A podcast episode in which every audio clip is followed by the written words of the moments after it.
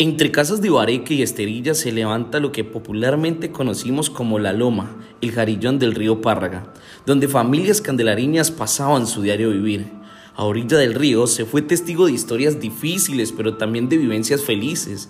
En medio de todo, personas honestas y trabajadoras, pero con un recurso escaso para sobrevivir.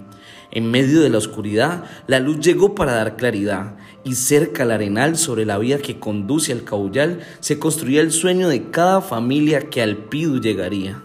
John Jairo Torres, de frente con su comunidad, derribó el pasado para darle paso al futuro, su vivienda propia y digna, así mejorando la calidad de vida de los candelareños.